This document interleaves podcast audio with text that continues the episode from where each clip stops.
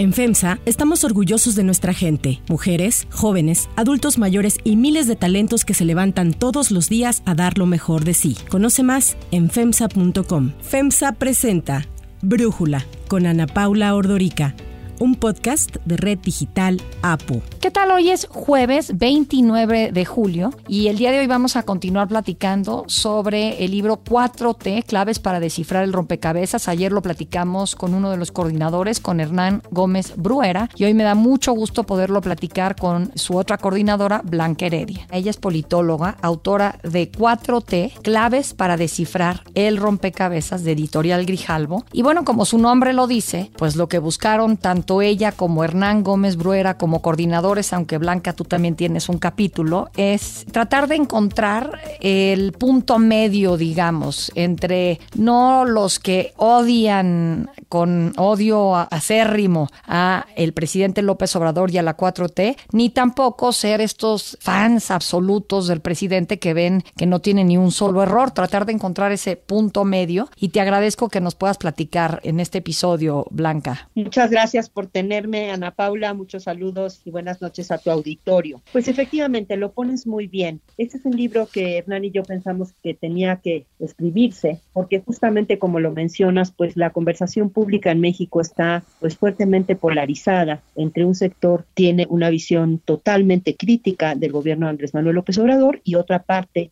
que eh, considera que todo está bien. Lo más importante que nos llevó a pensar que valía la pena compilar este libro, juntar a este grupo espléndido de autores y autoras es que, eh, más allá de si te gusta o te disgusta, es un fenómeno muy singular, tanto por su discurso, su estilo de gobierno, las acciones de gobierno y la forma en la que ha reenergizado la política. Yo llevo muchos años dedicándome al análisis de la política, como tú sabes, y pues casi no recuerdo ningún otro momento en que me tocara casi en cualquier lugar donde voy, que gente que normalmente no habla de política esté hablando de política. Eh, eso solo me parece que es digno de ser analizado. No es un fenómeno común y corriente, no es un gobierno cualquiera, no es una administración presidencial más. Más allá de que se plantee y se autodenomine la cuarta transformación, es un gobierno que es muy singular. Y nos pareció que era importante y casi urgente, digamos, pues tratar de entender de qué está hecho es lo que busca, de dónde viene. Y la primera parte del libro, bueno, el libro abre, lo, lo coordiné la, la, compilación con Hernán Gómez Bruera y fue un viaje extraordinario trabajar con él y con todo el grupo de, en total somos 18 los que participamos en el libro. Jorge Cepeda Patterson nos hizo un prólogo muy generoso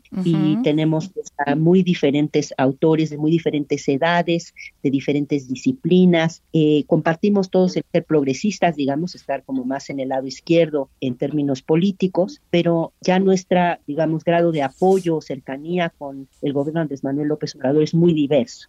Hay quienes votamos por Andrés Manuel, por Andrés Manuel en el libro, hay quienes, eh, digamos, lo ven con mejores ojos, otros que lo ven con menos buenos ojos, pero lo que nos reúne es el asombro, el asombro frente a un gobierno que pues sí movió y rompió en muchas cosas con las coordenadas tradicionales de hacer política en México. Y tenemos una primera parte del libro que le denominamos Gran Angular, en donde hay textos que, digamos, adoptan esa mirada de gran angular más, más amplia, general. Eh, arranca el libro con un texto de Lorenzo Meyer que sitúa este gobierno en contexto histórico. Después hay un texto mío sobre, en donde se llama El régimen oligárquico mexicano y su complejo desmontaje, en donde mi hipótesis es que, digamos, el centro del proyecto de Andrés Manuel López Obrador es moderar ese régimen oligárquico, que es el régimen en el cual un grupo pequeño de élites económicas, en alianza con élites políticas, organizó todo, digamos, en beneficio propio y condenó a la mayor parte de la población a la pobreza inescapable. Hoy, Blanca, antes de entrar así a los detalles de los textos, te quería hacer una pregunta general, platicándote que al leer el libro, pues a mí me tocó en momentos decir, o sea, rabia un poco incluso con lo que algunos de los autores planteaban, con los que estaba yo en desacuerdo, y en otros momentos decir, ah, pues sí, es cierto, esto es importante también y esto sí está ocurriendo, ¿no? Y esto era importante para México. Digo, todos entendemos que era importante que llegara una persona como Andrés Manuel López Obrador, bueno, no sé si todos, pero me parece que era importante que llegara una persona como López Obrador al poder porque se requería pues un cambio. Ya digamos que estábamos como en una olla express en donde el enojo si no hubiera sido canalizado por la vía de las urnas, pues quién sabe por dónde se podría haber canalizado y un enojo sinceramente comprensible. Pero te quisiera preguntar primero, si creen, o sea, si tú sientes que tanto tú como Hernán lograron el objetivo de tener una visión más objetiva y menos polarizada de lo que es el gobierno de López Obrador. Ustedes lo llaman la 4T, pero ahorita iré por, a, preguntarte por qué no, o a, comentar por qué no quiero llamarlo la 4T y más bien preguntar sobre el gobierno de López Obrador. ¿Logran este objetivo de tener una visión objetiva y menos polarizada? Mira, menos polarizada sin duda, y es sobre todo una visión más abierta, es a partir de la duda genuina, es a partir de la pregunta de a de veras. No es que teníamos ya el argumento hecho desde antes. No es que teníamos ya la respuesta, los juicios sumarios, no. Todos nos animamos a lanzarnos, son ensayos, no son, digamos, artículos académicos, eh, son ensayos de interpretación que lo que buscan es responder la pregunta de qué se trata este gobierno, algunos en términos generales y otros para temas más específicos. ¿Qué ha pasado en lo fiscal? ¿Qué ha pasado en lo laboral? ¿Qué ha pasado en materia de justicia? ¿O por qué ha pasado tampoco en materia de justicia? Eh, que es el texto de Ana Laura Magaloni, o qué pasó con la política exterior. Es un esfuerzo de entender. Ese texto de Ana Laura Magaloni que mencionas, desde que empiezo el libro digo, a ver, yo creo que el gran pendiente que tiene México, tenemos muchos, pero el gran pendiente que tiene México es ser un país en donde se respete el Estado de Derecho, ¿no? Y en ese sentido, al leerlo, el texto de Magaloni, me doy cuenta que dentro de ese gran pendiente, pues está lo que ella habla, que es el acceso a la justicia de las mayorías marginadas, como algo que le falta a su proyecto de transformación, más allá del Estado de Derecho en general, el que la justicia no solo sirva a unos cuantos que tienen mucho dinero, sino a la mayoría marginada. ¿Tú cómo lo ves eso, Blanca? Bueno, estoy totalmente de acuerdo con Ana Laura y, ahí sí, pues invitaría a tu público a que ojalá tengan la oportunidad de comprar el libro, consultarlo en una biblioteca y pues que se hagan su propia opinión. El texto de Ana Laura, además, bueno, es una, creo que no hay nadie que conozca mejor el sistema de justicia mexicano que Ana Laura Magaloni. Justamente ella pone, yo creo, el dedo en, en, uno de los puntos ciegos del proyecto de Andrés Manuel López Obrador y de su gobierno. Y es que llama la atención que un gobierno se dice centrado, digamos, en la idea de primero los pobres, cómo es que ha diseñado, no ha prestado atención al tema del acceso a la justicia justamente para esos segmentos tan desfavorecidos. Pero así como ese, tenemos, digamos, otros textos que subrayan algunos de los antes en materia laboral, por ejemplo, en materia fiscal, en materia de cobro de impuestos, sobre todo de combate a la evasión fiscal. Hay un texto interesante y también yo creo que es muy, bueno, como disruptivo, sarcástico en algún sentido, de Viri Ríos, que se llama Élites Tropicales, en donde jugando con aquel título de ese artículo de Krause del Mesías Tropical, pues, se lo voltea y dice, pues más bien tenemos unas élites que son tropicales, aunque se sientan ellas del primer mundo. Justo en ese, en ese texto y en este señalamiento, de lo de las élites tropicales, te quería hacer una pregunta. Se habla mucho a lo largo del libro de que en México el poder económico está ligado a rentas del Estado, ¿no? Si no me mal recuerdo, es el texto de Mario Ocampa. Pero preguntarte, y también en el de Edwin Ackerman, habla de que las grandes fortunas son asociadas al rentismo del Estado. Pero, ¿de dónde más puede venir grandes fortunas en un país en donde México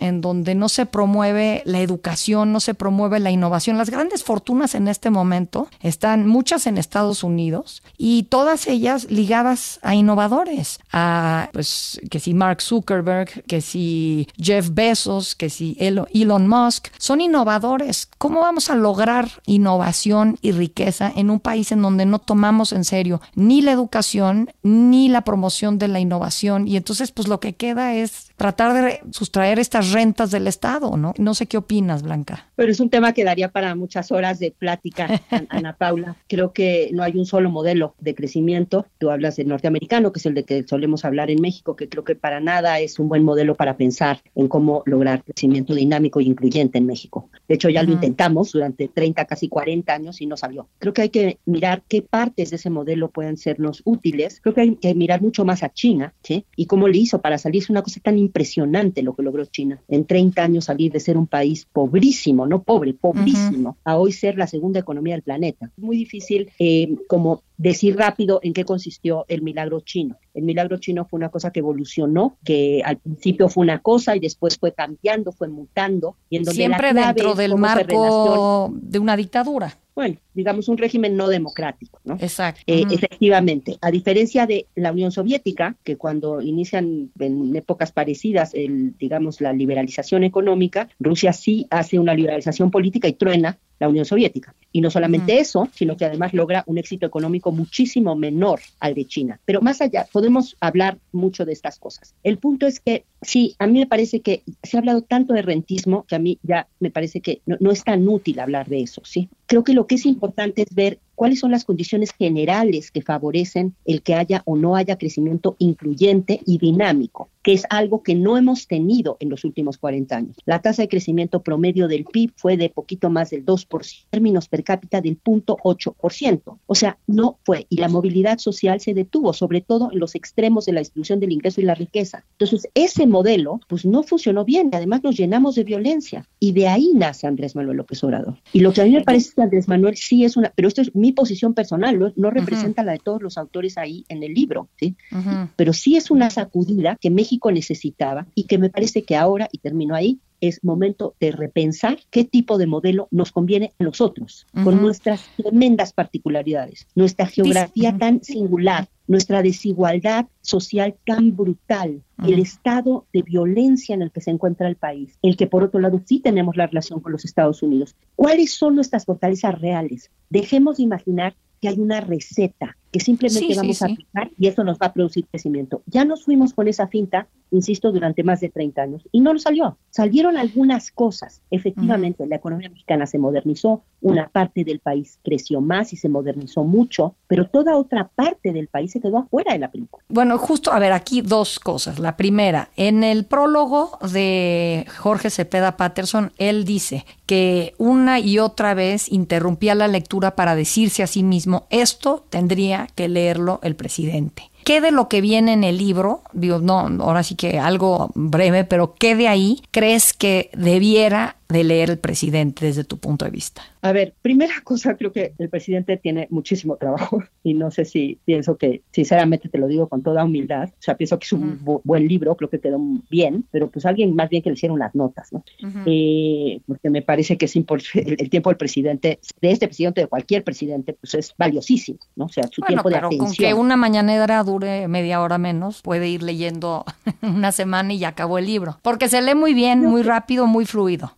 La verdad sí, creo que quedó bonito, quedó bonito. lo hicimos en un tiempo récord y fue un viaje muy lindo, como te decía. Creo que le podría ser de utilidad al presidente o a la gente cercana al presidente leer una interpretación, un conjunto de interpretaciones sobre su gobierno que parte de la simpatía crítica, te diría yo. ¿sí? Así lo pone Hernán y creo que tiene razón. En términos generales hay algunos que no cabrían en esto, pero en términos generales hay una simpatía crítica. Y creo que no hay pues creo que no hay prácticamente ninguna otra publicación, en fin, que le pueda ofrecer esa mirada, ¿sí? Es como cuando alguien que te quiere te, dice un defecto, lo escuchas mucho mejor que cuando tu enemigo te lo dice, ¿no? O que alguien insidioso te lo dice. Entonces creo que esa es una de las virtudes que puede tener el libro, más allá de que sí creo que hay ángulos interesantes que, que cada uno de los autores y las autoras abordaron en relación al gobierno, que creo que sería de utilidad que el presidente pudiera conocer. Creo que este sería un especialmente buen momento para leerlo, porque evidentemente lo estamos viendo en algunos de los cambios en el gobierno y algunos de los cambios, digamos, incluso en el relato y en el discurso, pues está viendo un ajuste después de los resultados del 6 de junio. Están pues recalibrando, ¿no? Así como dice la maquinita del coche, recalculando, recalculando. Y creo que para ese recalculando, creo que esta visión desde la simpatía crítica puede serles de utilidad, porque puede mostrarles por ejemplo, algunos de los puntos ciegos que claramente tiene el proyecto, justicia, mujeres, derechos. sí, ahí eh, Gustavo Gordillo en su capítulo habla en poco espacio, aglutina pues el que las élites económicas están divididas, las políticas han sido desplazadas, el sistema de partidos está roto, las fuerzas sociales fragmentadas. En pocas palabras, resume pues la situación tan compleja en la que se encuentra México y sobre la cual tiene que gobernar el presidente, ¿no? Exacto, sí, ese es también un muy buen capítulo que se llama de, de Gustavo Gordillo, La gobernabilidad realmente existente, o sea, sobre qué bases se está gobernando en la práctica, más allá del discurso, ¿sí? De qué instituciones está valiendo, de qué estrategias. Pero yo te agradezco muchísimo, Ana Paula, invito a tu auditorio a que se anime si le llama la atención, si tiene ganas de, preguntarse cosas, de dudar de sus propias certezas, pues de echarle un ojo a este libro que yo creo que tiene pistas sobre este fenómeno tan singular que me encantó como lo puso Violeta Vázquez Rojas en una de las primeras presentaciones que hicimos del libro. Dijo, a ver, seamos, que ella escribió el capítulo sobre mujeres, dice, a ver, seamos sinceros, estamos viviendo el fenómeno político seguramente más interesante que nos va a tocar vivir en nuestras vidas. Nada más por eso vale la pena entenderlo, más allá de filias, más allá de fobias. Muchísimas gracias por platicarnos de este libro y por el esfuerzo para encontrar las claves para descifrar el rompecabezas. Gracias, Blanca. Y ahora le cedo los micrófonos a Elizabeth Rangel para que nos platique de otras noticias importantes para tomar en cuenta. Si te gusta escuchar Brújula, te invitamos a que te suscribas en tu aplicación favorita o que descargues la aplicación Apo Digital. Es totalmente gratis y si te suscribes será más fácil para ti escucharnos. Además, nos puedes dejar un comentario o calificar el podcast para que sigamos creciendo y mejorando para ti. Gracias Ana Paula, estos son los temas del día.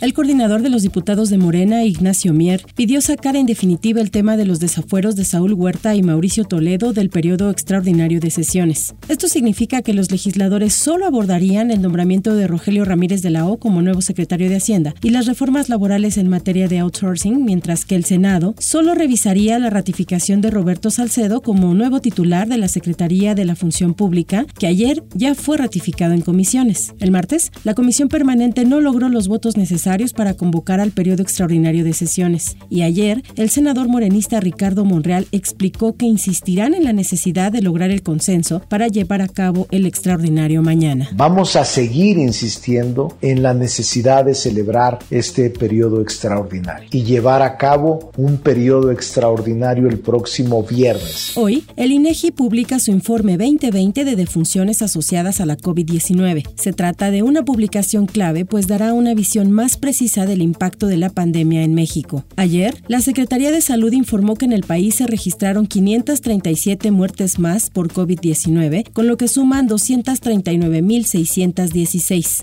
De hecho, todos los días la Secretaría informa las muertes asociadas al coronavirus. Sin embargo, solo suma las defunciones en hospitales, mientras que el informe de hoy, del INEGI, también incluirá las registradas en casas y otros lugares. El martes, el subsecretario de Salud, Hugo López Gatel, destacó que la probabilidad de muerte en esta tercera ola es muy baja. Cuando tuvimos el punto máximo de la primera ola, la probabilidad era de 22%. En este momento es menos del 2%. En abril, Julio Santaella, presidente del INEGI, dio a conocer cifras preliminares de lo que hoy se publica y destacó que por primera vez el país superó un millón de defunciones por todas las causas en 2020, lo que significa un incremento de 40% contra el 2019.